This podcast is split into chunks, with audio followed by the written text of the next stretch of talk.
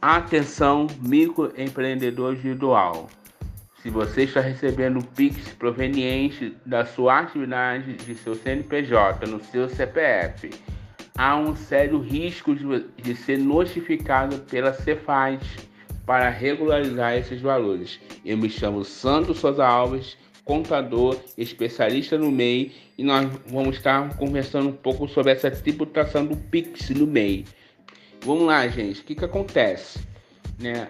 As instituições financeiras, desde 2020, né, estão enviando para o governo uma declaração chamada GIMP, né, que é a Declaração de, de Informação por Mês de Pagamento, onde ela envia as movimentações do cartão de crédito, de débito e transferência de recurso. Aí entra o Pix.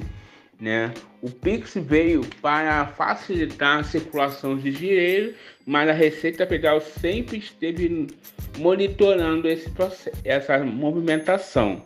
E aí, através do convênio ICMS 50 de 2022, em seu artigo 4, ela diz que a Receita Federal vai fazer essa essa notificação de forma retroativa, ou seja, tudo que movimentou no seu Pix desde 2020 será cobrado pela Receita.